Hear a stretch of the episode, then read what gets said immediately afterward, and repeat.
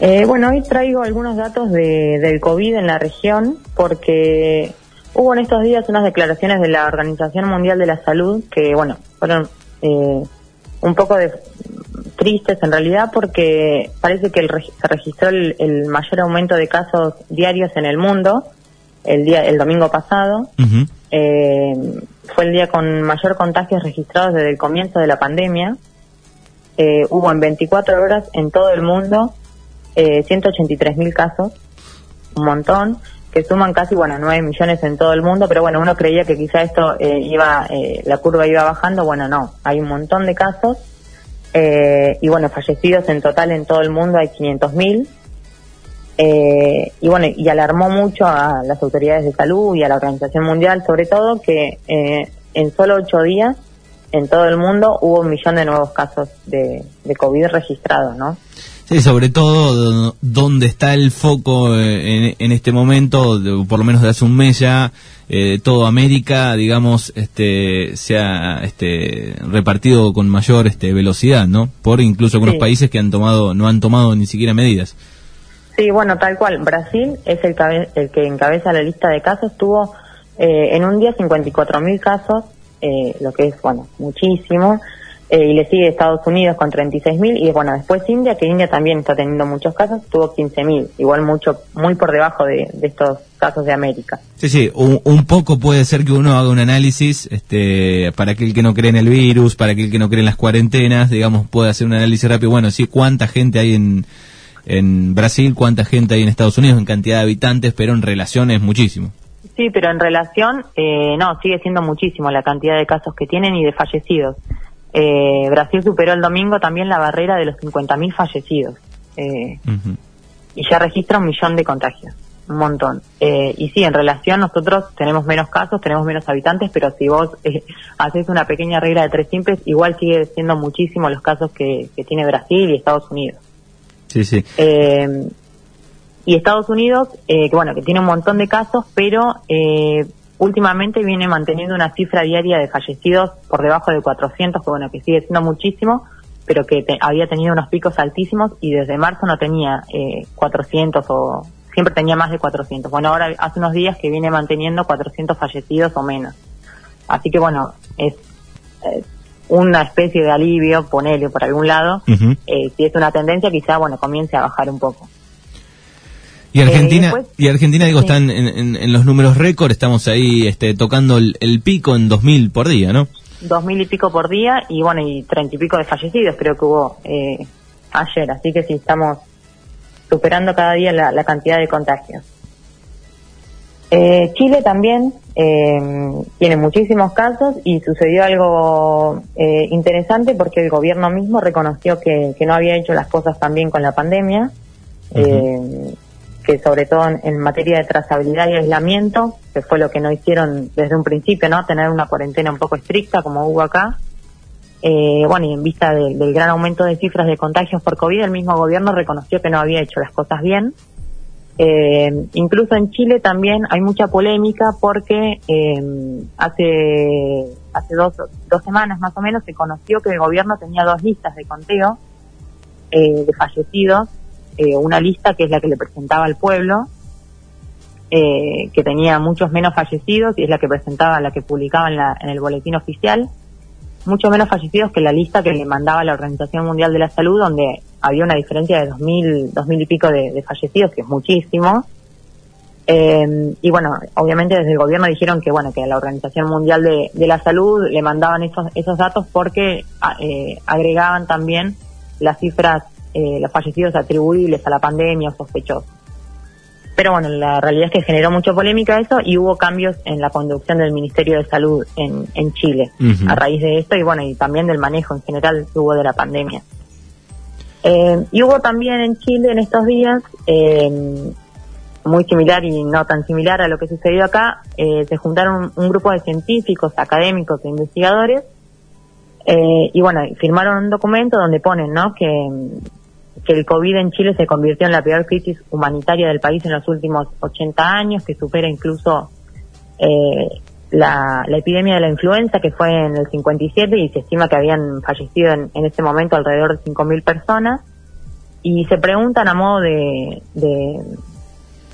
no para, para repensar si, si hay que superar las cifras de otras epidemias como la de la gripe española que en Chile dejó un saldo de 37.000 fallecidos. Eh, se preguntan, bueno, hasta dónde tiene que llegar Chile para cambiar efectivamente de estrategia, ¿no? Eh, y yo lo comparaba un poco con el documento que se firmó acá hace unas semanas, también el famoso documento de la infectadura, porque, bueno, es muy claro, en los países que ven efectivamente colapsados sus sistemas sanitarios y ven la cifra de contagios crecer día a día, por el mal manejo de sus gobernantes, bueno, le piden por favor al gobierno que tome medidas eh, y, vemos como de este lado, ¿no? Como acá que tenemos eh, un gobierno que tomó, sí, medidas eh, en su momento, bueno, se le pedía todo lo contrario, ¿no? Y se lo acusaba incluso de, dictadura por, por mantener este, esta cuarentena tan larga que hablan tanto. pero bueno, nosotros tenemos la suerte de no haber visto, no ver todavía, ¿no? Porque en el AMBA está bastante complicada la ocupación de camas y de los respiradores, pero todavía no vemos colapsados los sistemas de salud y sobre todo no vemos morir gente en la calle como sucede en Bolivia o en Ecuador. Eh, así que bueno, quizás por eso y, claramente, y claramente son los frutos de, de haber tomado tiempo la, la cuarentena, haber arrancado y, algunas medidas que fueron anunciadas por suerte a tiempo. Por suerte sí, pero bueno, y, y también creo que tiene que ver con que mucha gente no toma conciencia real del problema porque no ve el caos, por suerte, ¿no? Pero bueno, en otros países le piden por favor a las autoridades que tomen otro tipo de, medidas y de rumbos en el manejo de la pandemia. Sí, sí, debe ser eh, fea la situación también para la población, ¿no? Este, de, esos países donde, bueno, hagan lo que quieran, acá no, no pasa nada, o este, debe ser feo también, ¿no? Desde, el lado de la población. Sí. Eh, además, en Chile en estos días, en medio de todo el caos, eh, por los casos de COVID y los fallecidos, eh, sucedió algo que es menor, pero que genera también descontento y aumenta ¿no? esta sensación de, repudio a las autoridades, eh, porque falleció el, tío del presidente de Chile, de Sebastián Piñera, un sacerdote, eh, y resulta que bueno que se llevó a cabo el, el funeral sin ningún tipo de protocolo sanitario de los que están establecidos en Chile, no había distanciamiento, y sobre todo algo que generó mucho enojo y que incluso está filmado y grabado es que, eh, bueno, el presidente pide que abran el cajón para ver a su tío, le dicen que no se puede, que los protocolos son así y allá. Bueno, él insiste y le terminan abriendo, bueno, el cajón, así que bueno, la gente también está muy enojada porque, bueno, hay normas eh, para algunos y evidentemente para otros no. Me imagino, me eh, imagino el repudio de la población. Sí, porque es un dato menor, pero sumado al descontento por todo lo que sucede, bueno, sí, te da mucha bronca. Eh, bueno, eso es un poco lo que sucede en la región, sobre todo acá en Latinoamérica. Y después tenemos en Europa y en Asia, eh, que respecto al COVID se encuentran, la verdad que en distintas instancias, según el país sobre todo. Tenemos eh, el caso de España, que levantó el estado de alarma y reabrió las fronteras después de tres meses reabrió las fronteras eh, a los países de la Unión Europea, bueno, menos a Portugal, que ya pactó hacerlo un poco más adelante. Eh, y la novedad es que los extranjeros que lleguen a España no van a tener que cumplir la cuarentena, solo van a tener que llenar un formulario eh, sanitario y brindar algunos datos para poder ser localizados de ser necesario. bueno, y había muchísima expectativa con la llegada de los primeros extranjeros, sobre todo en ciudades como Barcelona, por ejemplo, que que su PBI depende muchísimo del turismo. Claro, y encima están en eh, verano también. Y están en, la época, ¿no? Donde más gente llega.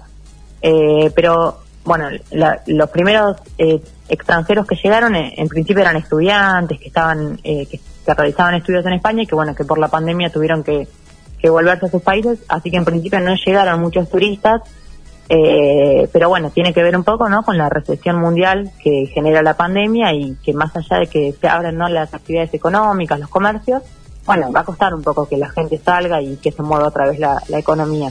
Sí, sí, sobre todo el, lado del turismo debe ser el que más cuesta después de esta ola que mueva, ¿no? Pero bueno, así que las fronteras eh, en España ya están abiertas para la Unión Europea en principio. así que van de a poquito volviendo a la, normalidad bueno, eh, España, pero después hay otros como Corea del Sur e Irán que están viviendo una segunda oleada de COVID porque, bueno, tuvieron los primeros casos a principio de año, lo superaron con éxito. Eh, este éxito les permitió, bueno, reabrir sus, eh, volver a las actividades eh, comunes. Y, y, bueno, y ahora tienen una segunda oleada de COVID, entonces, bueno, tuvieron que retroceder bastante. y Alemania y Portugal también tuvieron que establecer nuevas restricciones. Así que es un poco, bueno, se avanza hasta donde se puede y, y cuando hay más casos no queda otra que retroceder.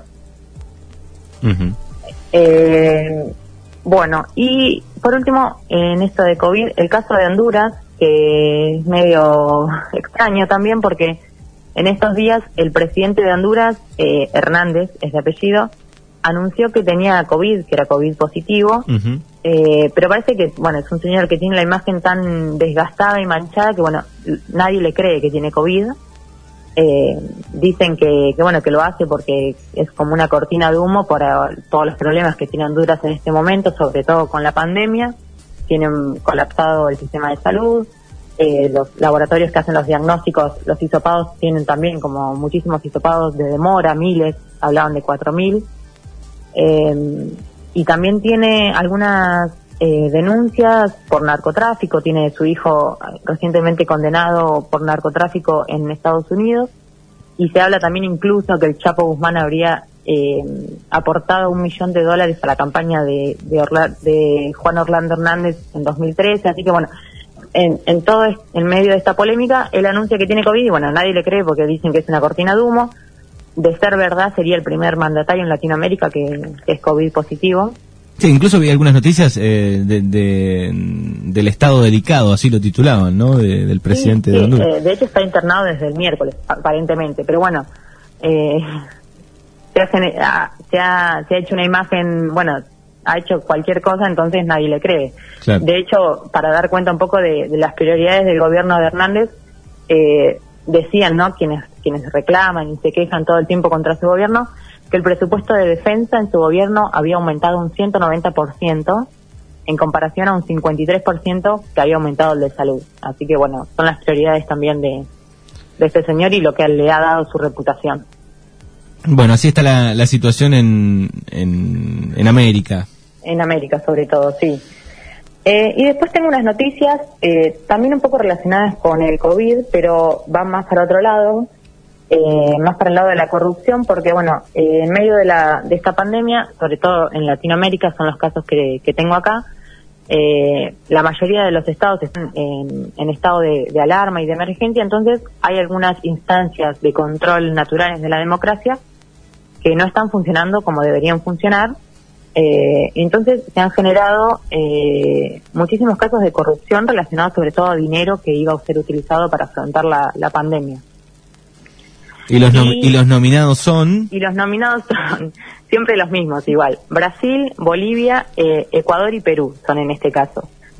bueno, acá en Argentina igual tuvimos también nuestro nuestro escándalo de corrupción cuando empezó la pandemia eh, no, en realidad era bueno por sobreprecios en el tanto en el gobierno nacional como en el de la como en el gobierno de la ciudad, sí. Por un lado la, compra de, fideos, ¿no? Y después eh, los barbijos. de alimentos y después los barbijos. Eh, sí, que bueno, la, compra de, alimentos le, costó el puesto a algunos secretarios del Ministerio de Desarrollo de la Nación y el de barbijos no me acuerdo si alguno pagó las consecuencias, pero pero bueno, era muchísimo dinero también. Eh, eh, millones de, dólares en sobreprecios de los barbijos, me acuerdo puntualmente. Eh, y bueno, no sé muy bien en qué quedó. Pero bueno, sigamos con los nominados eh, internacionales. Eh, bueno, Bolivia también por la compra de respiradores, pero bueno, de hecho ya el ministro de Salud que los compró, que es Marcelo Navajas, se encuentra ya directamente cumpliendo prisión domiciliaria preventiva. Ah, fue rápido todo. Sí, fue de Sí, en el gobierno de facto de Yain parece que sí, que no le gustó esto, esta maniobra de, del ministro de Salud y fue bastante rápida.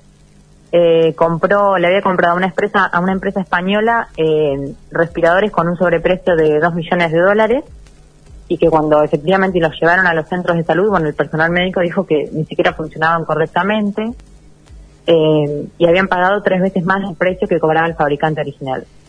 bueno, eso en Bolivia. Eh, en Brasil, bueno, siempre sube de nivel Brasil porque hay al menos eh, funcionarios gubernamentales de siete estados que están bajo investigación por supuesta malversación de fondos. Eh, en, concreto, igual hay dos casos que son los que más trascienden, que es el gobernador de Pará y el gobernador de Río de Janeiro, que están investigados por la compra irregular de respiradores uno por más de 10 millones de dólares de sobreprecio, que bueno, un montón, y el otro que es el de Río de Janeiro, que es Wilson Witz, el ex aliado de Bolsonaro, eh, también por la compra de respiradores y una sospecha por una licitación en la construcción del hospital de campaña. Eh, ya robar robar está mal, ¿no? De, para arrancar en cualquier ámbito, digo, pero este, se aprovechan este, en esta situación, ¿no? De... En esta situación que ya sí es mucho peor, porque es el dinero para afrontar la pandemia, una crisis tremenda, y estos señores, bueno, hacen sus negociados. Eh, siempre se las ingenian. Haya o no haya igual los mecanismos de control, porque digo, esto sucede en pandemia y sucede siempre igual. Sí, sí. Eh, bueno, Perú, que decíamos recién que es el tercero acá en Latinoamérica en número de, contagios. Bueno, en Perú también hay muchísimos casos eh, de actos ilícitos cometidos por funcionarios públicos, pero hay uno que es el que más trasciende, que es eh, la compra de materiales en la Policía Nacional, que de hecho le costó el cargo al ministro del Interior y al alto mando de la, del Cuerpo de Seguridad, porque habrían comprado eh, cubrebocas y guantes defectuosos para los agentes de policía. De hecho, un agente eh, declaró que les daban mascarillas y guantes tan delgados que se rompían de inmediato.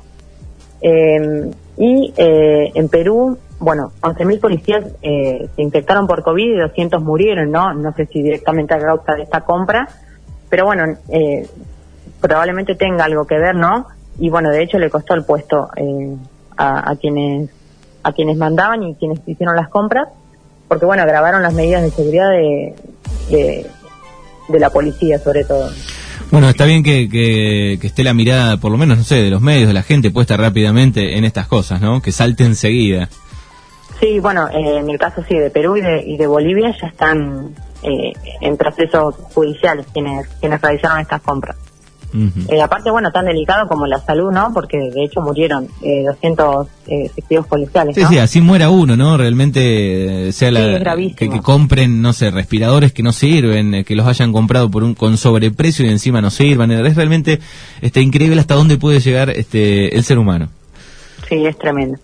Y el último caso es el de Ecuador, que, bueno, Ecuador también se habría identificado una red criminal que conspiró también con funcionarios de salud para ganar un contrato eh, de la venta de bolsas eh, de, bolsas de cadáveres a hospitales eh, por hasta 13 veces el precio real de, que tenían estas bolsas. todo muy morboso, muy horrible. Bueno, el empresario que, que llevó a cabo estas compras con sobreprecio huyó de, de Ecuador en una avioneta que se terminó estrellando en Perú cuando le salió todo mal ahora está recuperándose eh, y está obviamente bajo custodia de la policía ecuatoriana. Y ya también va, cuando se recupere, cumplirá prisión preventiva. Bueno, por suerte eh, fueron detectados todos estos casos. Por suerte fueron detectados, sí, y los que habrá que uno no sabe, pero bueno, es tremendo que utilicen siempre el dinero público para, bueno, para la corrupción es horrible, pero en este contexto de, crisis donde la gente se está muriendo y necesita, bueno, hospitales, insumos, lo, que sea, eh, bueno, es tremendo que utilicen esta plata de esta forma. Es la, eh, delgada línea y, más allá, pasaron más allá. Sí, sí, se pasaron tres pueblos. Eh, bueno, y las últimas dos noticias, una tiene que ver con Uruguay, que, mm, que bueno, avanza un poco en las políticas de ajuste. Eh, ya hace 100 días, superó los 100 días de gobierno en la calle Pou, y mandó una ley que se llama Ley de Urgente Consideración, o LUC, como le están diciendo en Uruguay en estos días, eh, que es un paquete legal que tiene eh, un fuerte sesgo punitivista y restringe derechos constitucionales. Eh, bueno, la calle Pou cuando llega al poder, al gobierno, había prometido recortar el gasto público como en 900 millones de dólares, un montón, que no lo está pudiendo hacer porque, bueno, obviamente está teniendo que afrontar los costos de la crisis de la pandemia. Eh, en Uruguay, que bueno, que recordemos que es uno de los países que igual mejor control tuvo sobre, sobre el COVID, tuvo muy pocos fallecidos y muy pocos contagios. Eh, pero bueno, ahora avanza con, con este proyecto de ley que tiene algo así como 500 artículos que reforman un montón de leyes, de las que bueno, hubo mucha eh, mucha discusión en Uruguay no para llegar a esas leyes y viene esta, esta LUC a, a reformarlas eh, y entre otros, al derecho que, que, ataca y restringe bastante es el derecho de huelga. Eh, y, y, también, bueno, eh, le da más atribuciones a las fuerzas de seguridad y favorece también la expansión del negocio forestal. Así que ya, bueno, hay un montón de organizaciones eh, saliendo a, a, posicionarse en contra de este proyecto. De hecho, bueno, el Frente Amplio consiguió eh, en el Congreso modificar algunas cuestiones, pero bueno, igualmente la, coalición de la derecha, que es la que llevó a la calle Pou a, ganar las elecciones, es mayoría. Entonces, bueno, eh, probablemente salga de todos modos. Eh, pero bueno, en eso está eh, Uruguay, que está, está en, en, en términos de COVID bastante bien, pero bueno, se está enfrentando ahora a algunas políticas de ajuste. Muy bien, bueno, situación complicada en Uruguay por ese lado. Y queda una más sobre eh, el acto de lanzamiento de, de, campaña de Trump. De Trump. Bueno, porque este año hay elecciones en Estados Unidos eh, y Trump, eh, bueno, Trump va a ser el candidato obviamente de los republicanos y Joe Biden el de los demócratas. y bueno, y Trump relanzó su campaña en un acto en Oklahoma, donde habló un montón de la ley del orden todo eso que le gusta a él. Eh, sobre el caso Floyd y bueno, ley orden, lo repitió un montón de veces esa frase, aunque no sepan inglés y lo miran, eh, ley y orden lo dice un montón de veces. Eh, bueno, y aparentemente, bueno, se habían jactado de que iba a ser un acto multitudinario porque había un millón de solicitudes para asistir, pero resulta que lo que no sabían era que se estaba generando todo una, un activismo en la red social TikTok para que la gente se anote en, en el acto de, Trump, pero que obviamente no asista, sino que quede como que iba a ir. Entonces, bueno, obviamente los organizadores creyeron que había un millón de personas que querían ir al acto, hicieron el, el evento en un, en un salón que tenía capacidad para 20.000 personas y solo fueron 6.000. Así que, bueno, estaban bastante enfurecidos. Mm. Eh, y bueno, se, se llevaron eh, las chitanas de toda la oposición porque, bueno, había ido muy poca gente. Bueno, después hicieron, dijeron que que en realidad las protestas no habían permitido a las personas llegar hasta el lugar, que fue desmentido porque había un montón de periodistas cubriendo y bueno, no, no era así efectivamente. Así que bueno, Trump estaba muy enojado y bueno, igual eh, eran 6.000 personas, eh, la mayoría sin tapabocas, eh, muy fieles al estilo de Trump, que fue en eh, ayer creo, o antes de ayer, eh, multado por la justicia y obligado por la misma justicia a usar tapabocas. Así que bueno, eh, así arrancó la campaña de Trump. Bueno, es increíble, ¿no? Que, en plena en pandemia, como está Estados Unidos con los números, digamos, ni siquiera se piensa en postergar un poco el tiempo, no sé, que se maneje alguna posibilidad de, retrasar un poco las elecciones. Imagínate si eso sucedería acá en Argentina, ¿no? Sí, no, un caos. Eh, por eso, bueno, apoyo la iniciativa de, porque sobre todo eran jóvenes que iniciaron esta esta cruzada en TikTok para que la gente se anote y no vaya, así que estuvo bueno. Estuvo bueno. bueno, así está este Latinoamérica, así está el mundo este en este en este modo pandemia que en algún lado de a poco va este, volviendo a la normalidad, otros estamos acá en medio del pico eh, y ojalá este mantengamos estos números. Ojalá, ojalá. Gracias, José, hasta el próximo miércoles. Chau, chau.